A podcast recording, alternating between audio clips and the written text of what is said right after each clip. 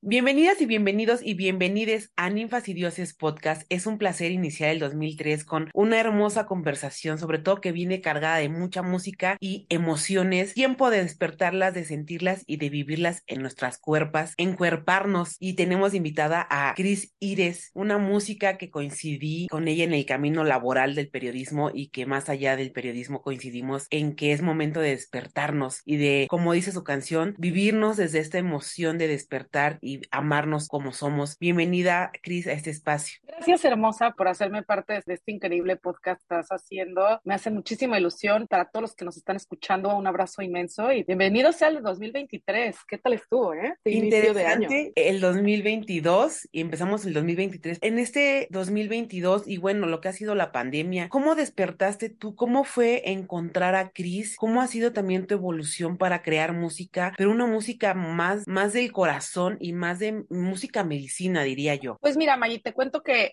como que yo tuve la suerte que mis papás han sido también dos personas que me han este, enseñado mucho acerca de la espiritualidad. Ellos son muy espirituales y yo, por ejemplo, de pequeñita, ellos me daban, sí, las medicinas que hacían falta y todo, pero también cuando me sentía mal me hacían reiki. Siempre conviví como toda esta parte más holística, más alternativa desde muy chiquita. Y cuando tenía como 20 años empecé a tener como este despertar de, de, de querer entender un poquito más la espiritualidad y sobre estos métodos de sanación. La verdad es que para mí ha sido un camino muy hermoso el, el, poder ir trabajando. Claramente al principio para mí era un poco todo nuevo, no, no, sabes, uno va profundizando y justamente muy chistoso, tuve la oportunidad ante justo unos seis meses antes de que nos encerráramos en la pandemia de entrar en un grupo de mujeres, un colectivo de mujeres en donde también se despertó en mí una parte como muy de conectarte con la luna, de conectarte con los astros también y empezar a entender también otros caminos que el mismo universo te pone para poderte entender más a ti y a tu alrededor. Y justo entramos en la pandemia, que yo para mí fue pues muy, yo creo que para todos, ¿no? Bueno, supongo todos de verdad que hemos tenido una situación complicada. Justamente entramos en la pandemia y yo, de hecho, me tuve situación, este clínica estuvo muy grave, entonces fui a ayudarlos, yo también viviendo sola, yo en mi departamento y todo, pues como que era más fácil que yo me, que yo me trasladara para allá para hacerles compañía y también poder hacer los súperes y todo esto, ¿no? Teniendo el miedo de que siempre justo a la gente mayor era la que les podían pasar más cosas. Y a mí, muy chistoso, porque cuando yo tenía como 22 años, me leyeron una carta astral y en esta carta astral me decían muchas cosas que no recuerdo bien, pero me decían que cuando yo cumpliera 30 algo muy grave me iba a pasar, que nunca me iba a poder yo recuperar. Y yo en ese momento dije, ay, yo no me voy a, ya sabes, a sugestionar a, a mí, que me vengan a decir, o sea, nadie puede saber, exacto, a mí nadie me puede venir a decir nada, o sea, realmente yo no lo voy a hacer. Justamente unos meses antes de que empiece la pandemia, estando aquí en España con mi mamá, yo entré como en un ataque de como de angustia y miedo porque faltaban seis meses para que yo cumpliera 30 años y justo, de hecho, me da risa que aquí está en esta casa ahorita mismo esa prima a la que yo le llamé diciéndole, a mí me dijeron, y estoy diciendo, y dijo, mira, ¿sabes qué vamos a hacer? El día de tu cumpleaños, vamos a hacer un tema, te vamos a matar y vamos a hacer esta magia donde vamos a ver nacer a ti, vamos a matar a esa mujer de Ben. ¿Cómo te llevaron al temazcal para ver morir a esa mujer y verte renacer? Exacto. Esto pasó seis meses antes y yo, perfecto, me encanta el plan. Total, empieza esta pandemia, les cuento que yo me tuve, me fui a vivir con mis papás para ayudarlos y entonces yo a mí me empezó a dar esta angustia de lo peor que me va a pasar va a ser que mi mamá se va a morir y yo no estoy ahorita preparada para ver esa situación. Por supuesto que se cancelaron todos los viajes, se cancelaron todas las reuniones, entonces por supuesto que también estaba cancelado el temazcal, todo cancelado y yo en angustia máxima. Y entonces, ya cercano a ese cumpleaños, yo me hice mis registros akáshicos. Bueno, bueno, saqué, o sea, todo lo que yo podía así buscar ahí en, en Zoom, buscando a gente que me ayudara porque yo estaba muy preocupada por esta situación. Llega ese día, el día cumpleaños 30, y un amigo mío que cumplió un par de días antes que yo me invitó a, a su casa en Ticumán, pues a celebrar de forma, ya sabes, petit comité, este fueguito y sana distancia y para poder celebrar algo. Le dije que sí, perfecto, nos fuimos a Ticumán y esa noche me pica el tercer alacrán más peligroso de la República Mexicana, el séptimo más peligroso del planeta Tierra. Tienes dos horas para atenderte o te mueres. Y yo llegué a la clínica pues a eso de la hora 40 porque no había antídoto, no estábamos en medio de un lugar muy, este, pues sí, como muy distante. Y gracias a Dios, la gente con la que venía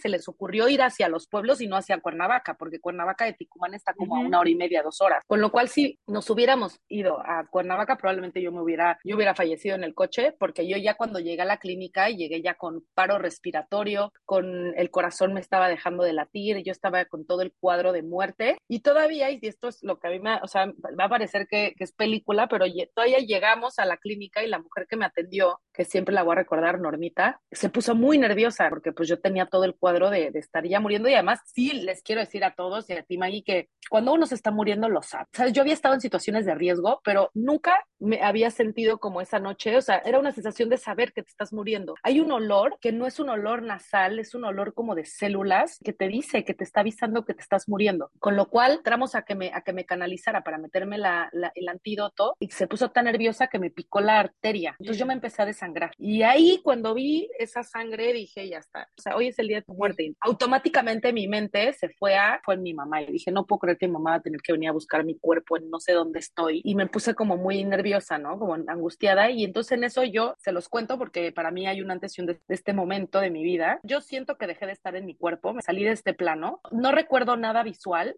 también creo que mi mente humana no puede decodificar lo que yo vi, pero sí recuerdo una voz que me decía, tranquila, Cris, todo está bien, está bien que te mueras, tu muerte es correcta. Y en ese momento, también otra cosa que yo observo y que he analizado, ¿no? después de todo este tiempo, es que mi mente tampoco tenía como con una condición humana per se. Que no sé, o sea, por ejemplo, ahorita te lo estoy contando, Maggie, y todos los que están escuchando, y, y al escuchar esto, pues te acuerdas de unas cosas, ¿no? Tu mente todo el tiempo está generando inputs, juicios, recuerdos, ¿no? Conexiones. En ese momento yo, mientras mientras escuchaba todo eso, yo no tenía esa capacidad de, o sea, yo no pensaba, sí estará bien que me muera, ay, pero voy a extrañar a mi gente, o sea, como que yo no tenía capacidad, yo era como un canal que recibía información y esta voz me hablaba y me decía, Cris, está bien que te mueras, tu muerte es correcta, hay muchísima sanación detrás de tu muerte, la gente que te quiere va a crecer muchísimo con tu muerte y se va a desarrollar mucho más, hay unas oportunidades inmensas detrás de tu muerte y además en menos de lo que te esperes vas a estar reunido con todas estas personas que tú amas, con lo cual tranquila, todo está bien, ven conmigo,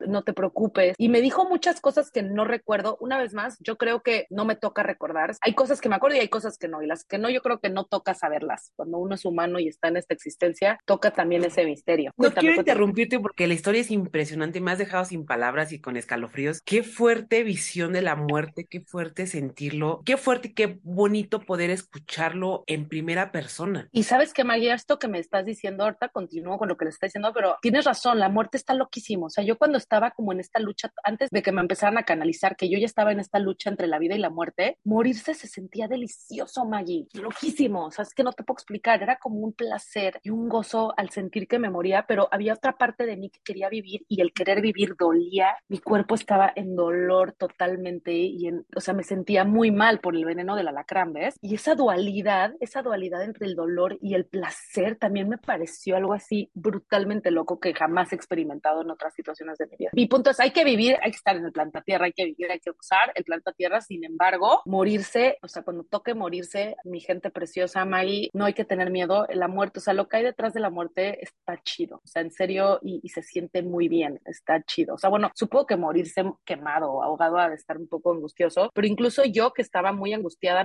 muriendo, pues asfixiada, porque lo que hace el, el veneno alacrán es paralizar absolutamente todo, con lo cual pulmones ya no expandían, con lo cual me estaba asfixiando, todas mis funciones corporales estaban paralizadas. Entonces yo también, por eso te digo, cuando en esta lucha entre la vida y la muerte, había una parte de mí como que yo no podía controlar tampoco, que luchaba por estar viva y era dolorosísimo, una sensación angustiosísima. Es impresionante la sensación que da al escuchar esta historia y entender cómo la vida humana es tan frágil y al mismo tiempo no sabemos qué nos espera, como este el umbral de encontrar otras respuestas más allá de lo mental, porque el miedo del cerebro a morir que nos protege a la diferencia del inconsciente que dice, bueno, está bien, ya, suelta, despréndete de lo físico. Y fíjate qué chistoso, sentí miedo solo hasta que vi la sangre y vi que ya era ese momento. Pero antes de eso, yo también algo que observo que estuvo muy loco y que yo no conocía que existía esa parte de mí, pero había una diosa poderosa de mi ser que yo neta sale solamente en momentos de muy extremos de, de mi vida, que estaba en un control, o sea, yo recordaba que mi mente nada más había como un, una voz que me decía, o sea, que era yo, me decía, tranquila, Cris, respira quedito, no te muevas, no gastes energía, cuando entres en pánico, güey. Como había una parte como muy sabia que también me estaba conduciendo. Ya cuando perdí esta noción de estar en el planeta Tierra, sí esa voz, sí reconozco que no era mi parte sabia ni no era yo, era algo externo a mí completamente. La voz que me decía, tranquila, está bien que te mueras, tu muerte es correcta, es todo bien. Además, es cierto que se sentía una paz, una calma muy hermosa, o sea, como un lugar, ¿sabes? No sé cómo explicarlo, muy loco. Y entonces algo que sí recuerdo dos cosas, o sea, muchas cosas como les contaba no las recuerdo y supongo que es porque no no me toca recordar. Pero lo que sí me acuerdo es que me dijo Dios que, bueno, yo, yo ya lo dije, ¿no? Digo que Dios, pero bueno, no, no, no estoy hablando de un Dios cristiano ni nada, o sea, yo lo hablo como de este ser o de un maestro poderoso, no sé cómo lo quieran ver, Pachamama, universo, no lo sé, pero yo creo que a mí me hace sentir que eso era esa voz. Me empezó a explicar muchas cosas de la vida y me empezó a decir que el dolor y el sufrimiento más terrible que yo tuviera era el regalo más grande que, que Dios me podía dar y que mientras más viéramos la vida con esa óptica de que lo más doloroso y, y el sufrimiento más grande es el regalo más grande también, pues también es más fácil atravesar esta existencia. Y segunda cosa que me dijo que recuerdo perfecto que me dijo es que la vida es una decisión. Cada paso que damos es una decisión nuestra. Tú puedes pensar, no, pues es que a mí me obligaron a estudiar algo, me presionaron para dirigir mi vida hacia, hacia este lugar. Quizás en ese momento de tu vida no tenías las herramientas para decidir distinto, pero a ti nadie te obligó nada. O sea, tú decidiste cada paso, tú decides cada paso que das, cada segundo de tu vida, tú estás decidiendo todos los movimientos que tú das hasta donde estás hoy. Y eso es hermoso porque también ahí es donde te das cuenta que ahí está la libertad del ser humano.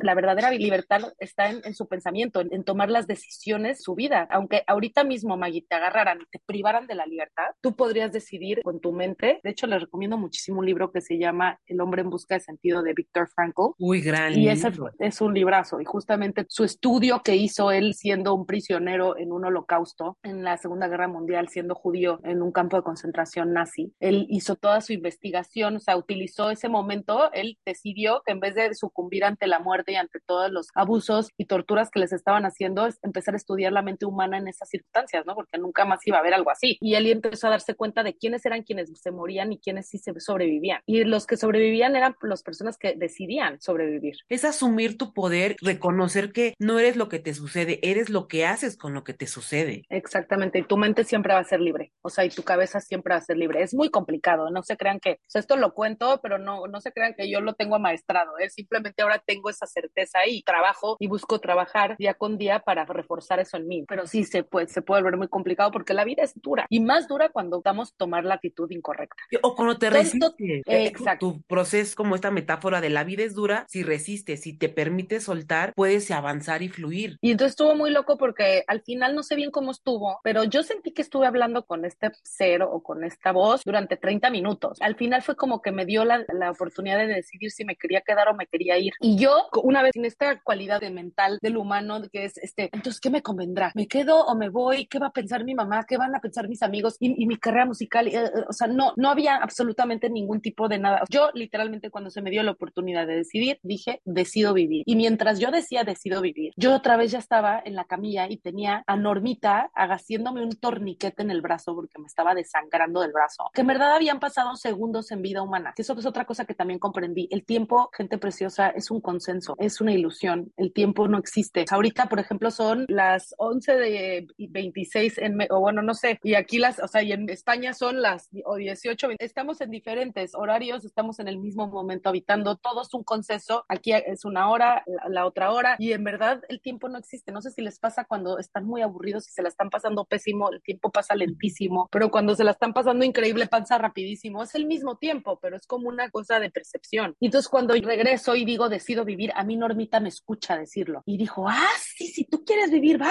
a vivir. Porque yo lo dije como pues en quedito. Puso la mayor cantidad de antídoto que le puedes poner a una persona, que mi cuerpo ya estaba muy colapsado. Y loquísimo en ese momento, mientras, porque yo todavía no sabía si iba a sobrevivir o no, con los tres pelitos de aire que me quedaban y con las tres pelitos de fuerza que me quedaban en el cuerpo, me puse a cantar mi rola favorita. Porque dije, güey, si me voy a morir, me voy a morir cantando. O sea, eso seguro. Y al final estuvo muy loco, estuve ahí internada como siete horas hasta que por fin pude salir, obviamente con cuidados extremos, porque uno dice, bueno, ya sobreviste el alacrán, ya podía, te saliste caminando. No, salí paralizada. O sea, de hecho, yo estuve con muletas una semana y media o casi dos semanas después del evento y estuve pues chistosa un mes del cuerpo, como mi cuerpo se fue desintoxicando del, del veneno, el veneno. O sea, yo seguía envenenada durante semana, no me podía mover. Y además es un dolor muy fuerte, también eso es muy loco. Regresé a la vida sentir muchísimo dolor, porque el veneno del alacrán se va directamente al sistema nervioso. Entonces, todas mis terminales nerviosas estaban como alteradas. De hecho, yo llegué ese día, pues asquerosa, de que obviamente era para tomarse un baño, yo con sangre en el cuerpo, o sea, estaba yo asquerosa y no me pude ni meter a bañar, porque era el sentir el agua corriendo por mi piel, era como si me estuvieran clavando cuchillo. Todo a flor de piel. Sí, estuvo muy loco. Y entonces, pues después de esta experiencia, Maggie, yo de hecho no me había atrevido a sacar mi proyecto de solista, porque yo estuve en una banda que se llama Bandera, que fue una gran escuela y un, un gran lugar para comenzar mi carrera como cantante, pero yo no me había atrevido a realmente a ser cantante como Cris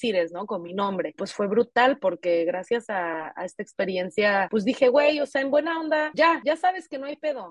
Perdón por mi francés, pero ya, o sea, no te vas a que, o sea, te puede dar miedo, hazlo con miedo. Tienes miedo, no importa, lo vas a seguir haciendo. Fue un despertar a eso, a la vida. Y de ahí también, pues me inspiré de nacer dualidad. Y dualidad, de hecho, este primer sencillo con el que me lanzo al mundo, dualidad justamente habla de eso, ¿no? De ese lugar que no podemos evitar, al ser humanos lo tenemos y que es ahí donde podemos irnos a refugiar cuando las cosas se ponen mal y te invita, ¿no? Como a seguir, a seguir creciendo y a, y a seguirte conociendo más a ti mismo para poder salir adelante. Te decidí invitar a platicar porque en nuestra primera entrevista se dieron muchas cosas. Creo que hay más claridad en esta plática porque entendemos que moriste, viviste la muerte y estás para contarnos y entender que esta parte sagrada en ti la, la conectaste, la entendiste y es la que te está llevando también a, a, entregarnos esta música medicina, música que llega al alma y te, te, ayuda a reconocer que aunque haya dolor, aunque haya miedo e inseguridades, es importante lanzarte a la ver qué sucede y, y mostrarte como eres. Totalmente, Maya. No, no se crea, de repente se pone complicado y hasta a mí. Lo que ahora me pasa es que me doy chance. Yo este año viví una de las situaciones más difíciles que he vivido a nivel personal, pues sí me bajoneé y sí me dio para abajo durísimo, pero yo entendía que lo que necesitaba era darme chance de bajonearme, ya no me estaba exigiendo, ¿sabes? Otra cosa que no era lo que mi cuerpo me estaba pidiendo y soy como mucho más amable y, y compasiva conmigo misma. Que seguimos siendo humanas y seguimos siendo también esta parte espiritual. ¿Cómo ha sido conectar con tu cuerpo? Porque tu video de dualidad hay mucha expresión corporal que es algo que tampoco nos permitimos tanto como sociedad de, ay, ¿cómo vas a moverte tanto? ¿Cómo vas a bailar? ¿Cómo vas a mostrar tu cuerpo en esta faceta de ser arte, de ser esta parte que te integra? ¿Cómo ha sido también reentender tu cuerpo después de este proceso de tanto dolor físico? Pues lo mismo, Mari. Para mí, yo, de, yo empecé a cantar hasta los 25 años, porque yo no me había atrevido porque tuve una experiencia a los 15 años, una de las grandes televisoras de México. Me llamaron, querían representar y sacarme mi disco y había un contrato a firmar y mi mamá cuando lo vio dijo que no, por mil razones, pero yo solamente a esa edad, cuando se me explicó a mí por qué no, porque claro, yo con 15 años, con cero herramientas emocionales, con, en la edad del pavo, por, como por así decirlo, pues obviamente yo, mi mamá no me apoya y no me apoyan con mi sueño de ser cantante porque yo nací cantando, o sea, yo no, yo no sé cuándo decidí que quería ser cantante, lo que pasa es que me tardé en ponerme en,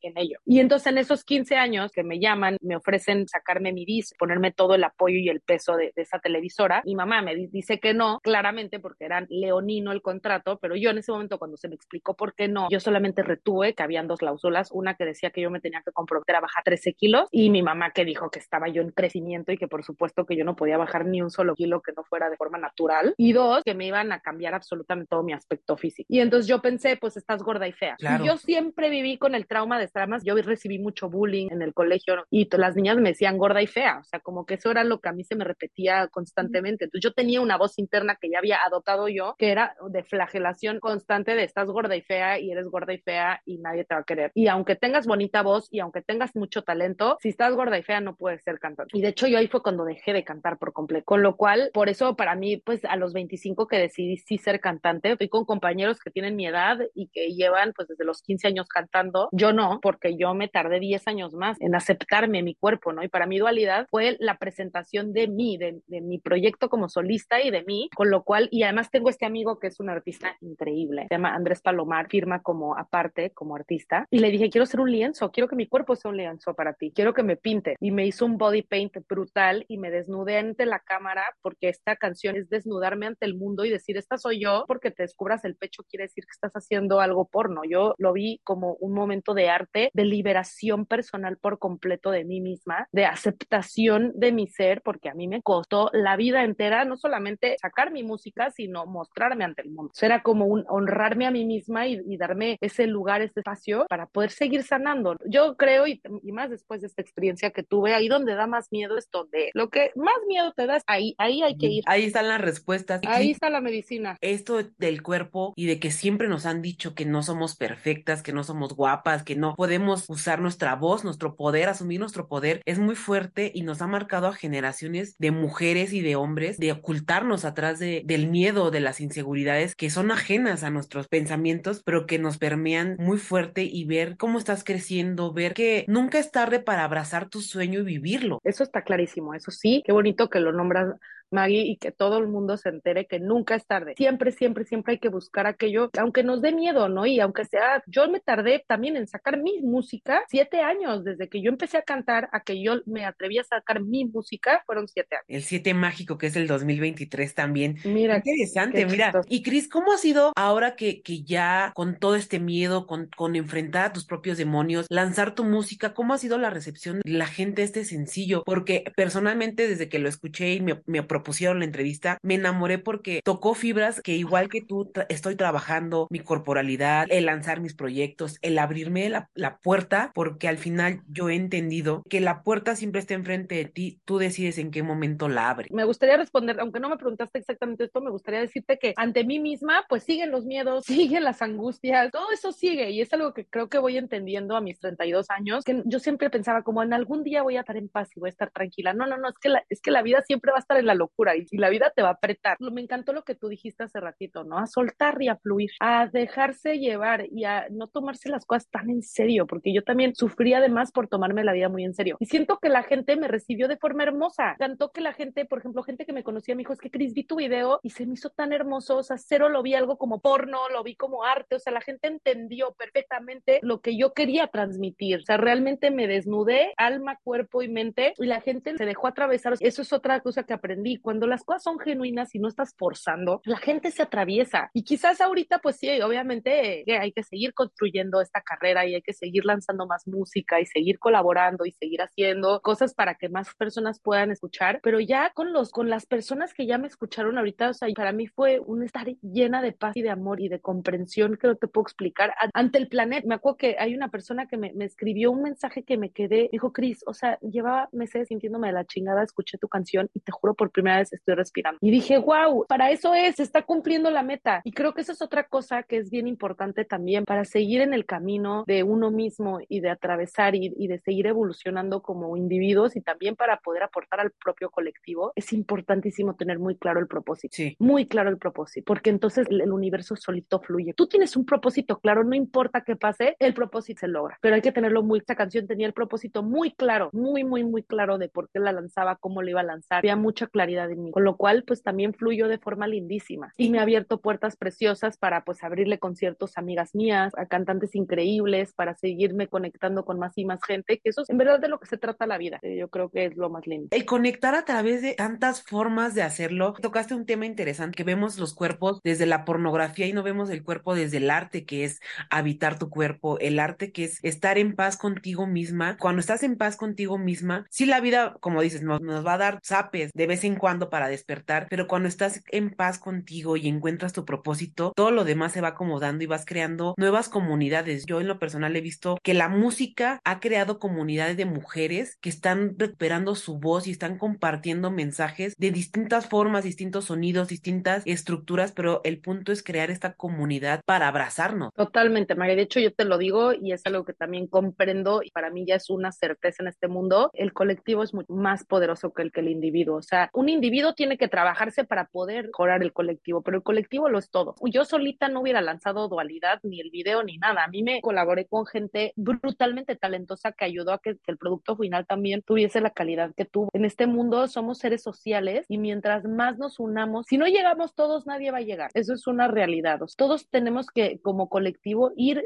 levantándonos. Por eso a mí me duele mucho que tengamos ese imaginario, esa metáfora de la cubeta de cangrejos mexicanos que se jalan las patas para que nadie salga, que de repente sí es así un poco, ¿no? Pero poco a poco creo que la generación estamos empezando y creo que también la pandemia nos obligó, que fue de las cosas lindas que trajo la pandemia, ¿no? Que no todo es blanco o negro, también hay cosas que aunque hayamos sufrido bastante con la pandemia, hay muchas cosas que se abrieron, que dieron paso a, a cosas increíbles como la parte de las colaboraciones. La gente se dio cuenta que estábamos echando la mano porque estábamos valiendo madres todos. Sí. Por ejemplo, en la música se dio este tema de las colaboraciones como nunca en la vida. Yo lo había visto y fue brutalmente bello. La comunicación, poder, por ejemplo, hacer los podcasts, por ejemplo, también se volvió algo como con mucha más relevancia después de la pandemia. Permite también conectarte con gente en todo el mundo, a cualquier zona horaria. Abrimos a una nueva forma de trabajo, de, comunicación, de conexión, que también nos unió más como humanidad. Con lo cual, eso, por ejemplo, se agradece de, de la pandemia. Yo lo agradezco muchísimo. Es el mejor regalo que nos ha dado el planeta para uno, ver al planeta, ver hasta Pachamama que dijo, párenle a su desmadre y dos, empezar a vernos como individuos y sanarnos y para crear estas comunidades tan hermosas y tan liberadoras. Yo creo que está siendo liberador volver a conectar con más personas. Y en este momento, Cris, ¿qué es lo que Cris como mujer está preparándose para el 2023? Y Cris, también la música, porque se nos olvida que somos muchas vertientes y muchas posibilidades. Y aquí voy a preguntar por la mujer y por la artista. Pues mira, May, la verdad estoy en un momento bien chistoso de mi vida.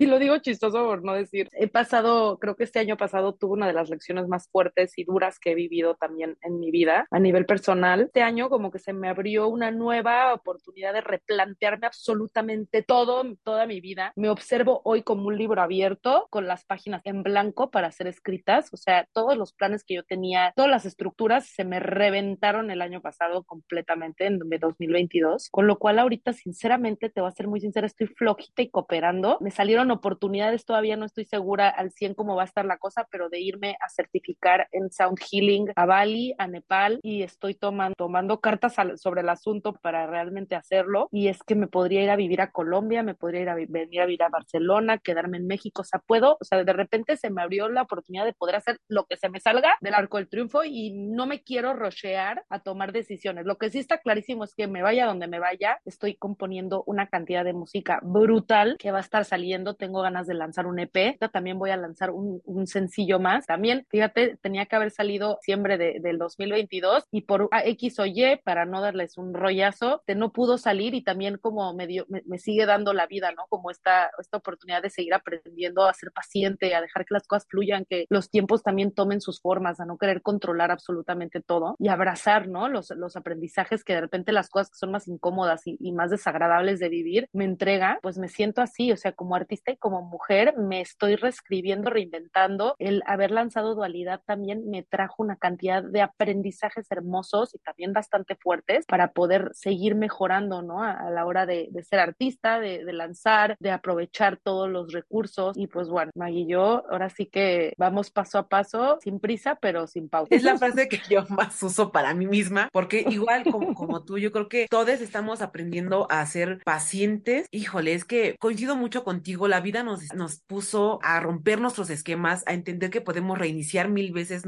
nuestras vidas, que no hay que esperar a que algo trágico nos pase, o que si eso trágico nos, nos mueves por algo, porque ahí ya no nos corresponde, y ver, no sé si a ti te ha pasado, pero a mí me pasó que yo vivía mucho tiempo en una burbuja y, cuando se rompió mi burbuja, me di cuenta que justo puedes irte y moverte y mudarte y, y llegan las opciones cuando te abres a la posibilidad de conectar con tu, con tu poder, a la posibilidad de pedir también, de reconocerte esta posibilidad de experimentarte, sí con el miedo, pero al mismo tiempo con esta, creo que es cuando hay más, más incertidumbre, pero al mismo tiempo hay más certeza de hacia dónde te diriges. Exacto, y también te voy a decir una cosa, May, algo que yo también aprendí con todo esto del alacrán y con todas estas experiencias tan locochonas que estado viviendo, es que en este universo, o sea, yo no creo que tengamos las cartas escritas ya así como cerrado, pero sí creo que hay cosas de la vida que el, el universo te pone para que te pase. Si te toca morirte, te mueres. Si no te toca morirte, no te mueres. Si te toca que te, un golpe de suerte, te va a tocar. Si nunca te, te iba a tocar ese golpe de suerte, no te va a tocar. Y también hay que aprender a, sí, obviamente tú no puedes estar sentado en tu casa pidiendo que te caiga un millón de dólares y pensando que te va a caer. Hay que moverse, hay que intencionar, hay que trabajar, pero para poder realizar todo aquello que uno quiere y materializarlo, la intención no sirve de nada sin la acción. Sin embargo, también hay que dejar fluir. Entonces es como mi papá diría, ni tanta ni muy, muy. Equilibrio en este planeta Tierra es una de las claves para absolutamente todo. Entonces, desde ese equilibrio mental, físico, emocional, dejar abrirse, abrirse. Por eso yo ahorita no estoy queriendo tampoco planear del todo porque no quiero rocharme a tomar decisiones sin embargo sé que las tengo que tomar, pero estoy dejando que también la vida me sorprenda y así como te lo digo, me está sorprendiendo muchísimo. O sea, te digo que ahorita podría vivir, terminar viviendo en Colombia, o sea, en cualquier lugar, en Kuala Lumpur. Hay mil opciones ahorita que se me están abriendo los caminos y, dejar también que un poquito los vientos me conduzcan, ¿no? Sin también, sin dejar que